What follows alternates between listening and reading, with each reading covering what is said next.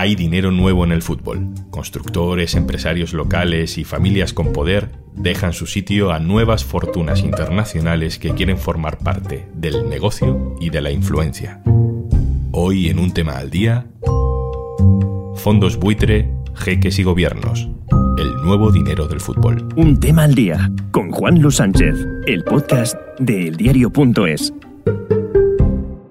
Una cosa antes de empezar, este programa cuenta con el apoyo de Podimo. Gracias a los suscriptores de Podimo puedes disfrutar de este programa de forma gratuita.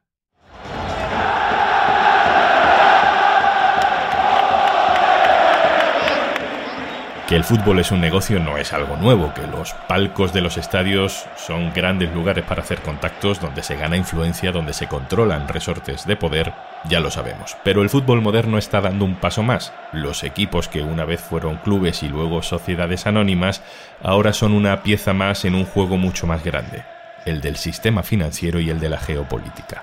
Vamos a hablar de esta evolución con mi compañero Diego Larruy, periodista del diario.es especializado en economía. Hola Diego. Hola Juanlu, ¿qué tal?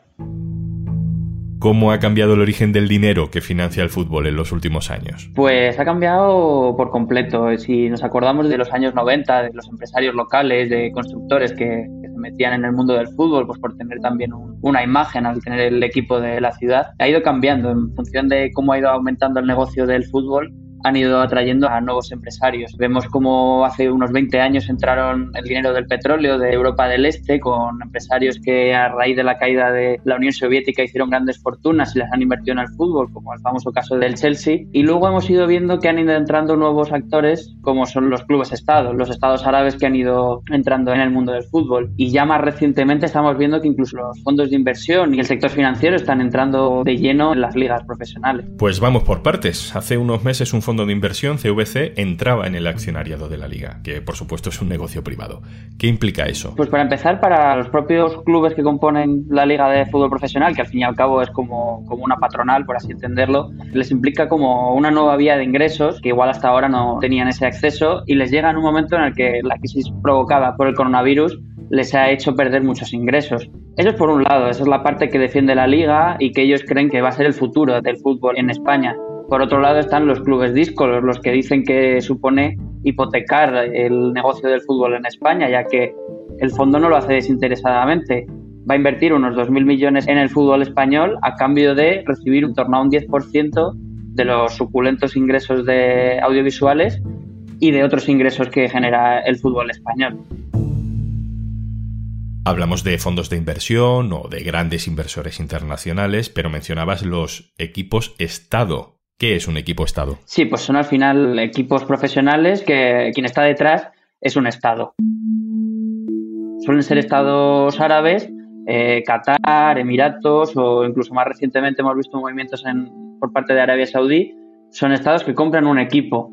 Suelen ser equipos que, que en muchos casos no estaban en el primer nivel de sus ligas. El Manchester City o el PSG eran equipos que antes de la llegada de este dinero no ganaban ligas o rara vez llegaban a competir con otros equipos. Eh, ahora eso ha cambiado por completo y estos equipos han ido ganando un peso mucho más importante eh, tanto en sus ligas como a nivel europeo. Se han convertido en actores relevantes. Esto entiendo, Diego, que está distorsionando las competiciones, ¿no? Por mucho dinero que tenga un Florentino Pérez o el dueño de Mercadona, un jeque es un jeque y desde luego la economía de un país es mucho más grande que la de cualquier empresario europeo. Por completo. Ya vemos que se han ido haciendo operaciones tanto de fichajes como en salarios que nunca antes habían visto. Hemos visto jugadores traspasados por más de 200 millones de euros. Hemos visto incluso jugadores que no son de un primer nivel en cuanto a grandes estrellas internacionales por los que se gastan 70 u 80 millones de euros y, y, eso al final va generando una diferencia entre aquellos clubes que sí que tienen esa capacidad financiera y los que no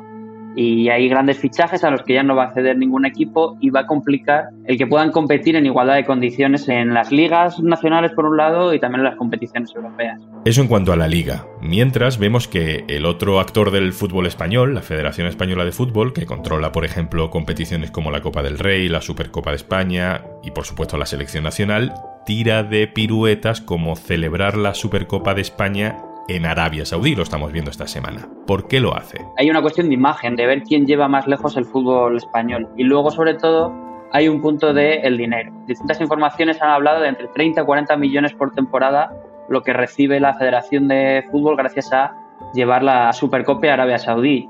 Ya conocemos que no es un país precisamente con una buena fama y ha levantado ciertas ampollas en el mundo del fútbol. Hemos visto recientemente a un jugador del Atleti de Bilbao poniendo en duda este tipo de organización. Es sencillo, ¿no? Estamos jugando eh, un campeonato que se juega en nuestro país y obviamente creo que irse a otro país a jugarlo no tiene, bueno, el sentido que todos sabemos que tiene, no hay, no hay mucho más recorrido que eso, ¿no? Y todo esto sí tiene un trasfondo político que vamos a ver ahora, pero antes te despido, Diego Larruy, muchas gracias. Gracias a ti, Juanlo. Y saludo a Javier Biosca. Hola, Javi. Hola, Juanlu, ¿qué tal? Has escrito un buen reportaje esta semana sobre la geopolítica del fútbol. ¿Qué implica, en esos términos, que la Supercopa de España se juegue en Arabia Saudí? Bueno, pues la celebración de la Supercopa en Riad responde un poco a la estrategia desarrollada por el, por el príncipe heredero, Mohammed bin Salman, que, aunque es una gran potencia regional, ha sido el último en sumarse a esta geopolítica del deporte. Y evidentemente hay un factor muy importante de sport washing, es decir, eh, blanquear la imagen del país y del régimen de cara al exterior. Y tiene varios elementos que blanquear, ¿no? Muchos, desde los derechos de las mujeres, a la guerra en Yemen, que se ha convertido en una de las peores crisis humanitarias que, del mundo, eh, el asesinato del periodista eh, Khashoggi e infinidad de, de, elementos que tiene que blanquear. Pero hay otro gran factor que también es muy importante y es el geopolítico especialmente su rivalidad con Qatar por su apoyo a las primaveras árabes, los hermanos musulmanes y otras eh, rivalidades políticas regionales, ¿no? Y además, eh, Arabia Saudí no se ha limitado solo a la celebración de grandes eventos como esta Supercopa, sino que también ha entrado en el juego de la compra de equipos como otros países de la región. El año pasado precisamente compró el Newcastle después de unas durísimas y largas negociaciones con, con, la Premier League. ¿Para qué le sirve a un régimen como Qatar o Arabia Saudí comprarse un equipo de fútbol en Europa? Pues es sencillamente una cuestión de poder blando, ¿no? O sea, en un, en un contexto internacional en el que no existe un verdadero poder duro, global y, y perenne, por así decirlo, pues ese poder blando cobra más peso y el, y el papel que en el pasado pudo jugar, por ejemplo, las películas de Hollywood, los videojuegos o, o, canciones, pues hoy lo juega el fútbol como deporte más seguido en el mundo, ¿no? Y además de dar una visibilidad enorme, también da acceso a las élites de esos países donde se hacen las inversiones, ¿no? Luego, cada país tiene diferentes objetivos. Pues ya hemos dicho un poco que Arabia Saudí, además de blanquear su imagen, quería entrar en este mundo del fútbol para rivalizar con Qatar, que es su gran enemigo de la región. Y Qatar, por el contrario, no tiene tanto ese factor de sport washing que también, sino que más bien el objetivo de Qatar es consolidar su independencia. ¿no? Qatar es un estado diminuto en la región, rodeado de enemigos como Arabia Saudí, Egipto o Emiratos, Basta recordar el bloqueo súper duro al que estuvo sometido durante tres años por estas potencias regionales. Entonces su objetivo es consolidar su independencia, su conexión con el exterior y decirle a Arabia Saudí, oye, aquí estamos, somos un Estado importante a nivel internacional y no nos podéis invadir, básicamente. Es un poco lo que hizo también con, con Al Jazeera, ¿no? que se ha convertido en una, una televisión pues seguida en todo el mundo árabe que rivaliza con Al Arabiya, que es la cadena eh, saudí. Tampoco es una cosa muy nueva esta relación del fútbol y la geopolítica, ¿no? No, evidentemente el fútbol y la política siempre han estado relacionados. Basta recordar, por ejemplo, la patada histórica del capitán del Dinamo de Zagreb, eh, Svonimir Boban, a un policía yugoslavo durante un partido contra la Estrella Roja de Belgrado en 1990. Para muchos aquello fue como el preludio de la guerra que iba a estallar tan solo unos meses después.